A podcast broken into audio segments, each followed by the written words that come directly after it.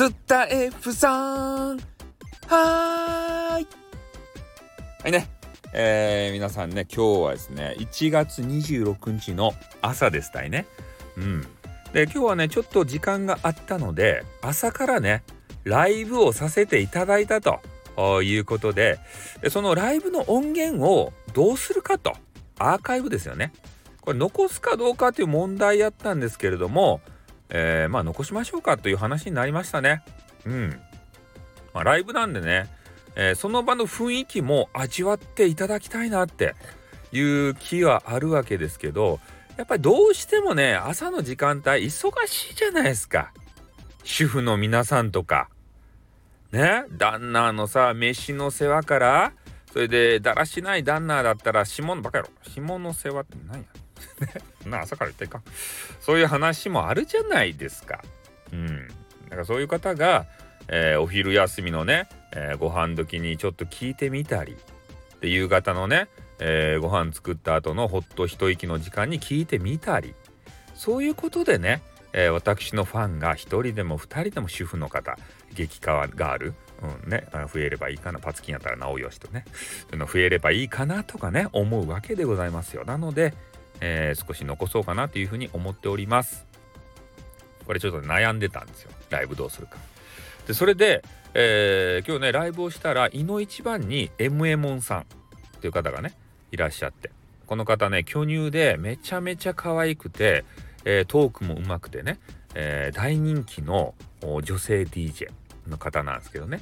その方がいらっしゃってでメンバーシップの話になったんですよ。メンバーシップの方向性をどうしていくのかと。ね、普通の配信とメンバーシップここどうやって切り分けていくんだっていう話からやっぱり2000円私のメンバーシップ2000円なんですけど2000円高いよねって自分自身で、ね、思ってそういう話をしてたらあどうやらねホリエモンさんね堀に入っちゃった一回ねホリエモンさんが1500円ということでね。ここでまたね値段設定間違えたんじゃないかっていうことを自問自答したわけですよ。あのホリエモンが1500円ですよ。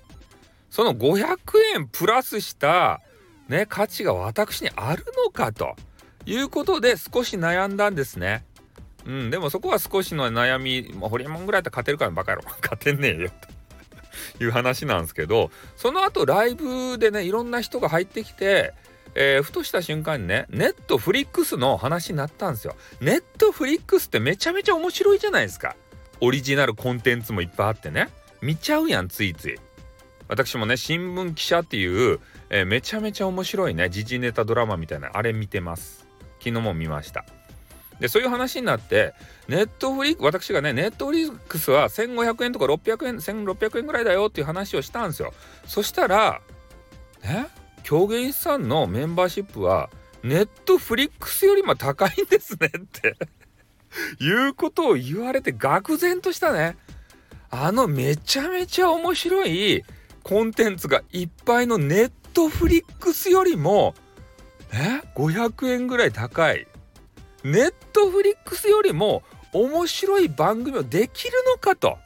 お鬱になりそうです。本当に。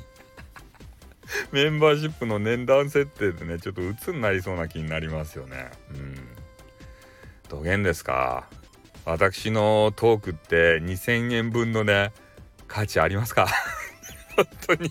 ただの素人のね変なおさんが喋りようだけでね誰が2000円払いますかと。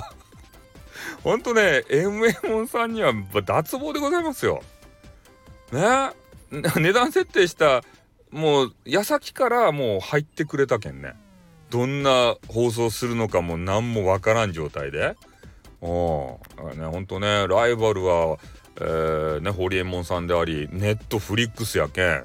ほんともう全世界に向けたさね爆笑トークを繰り広げないと勝てないよ。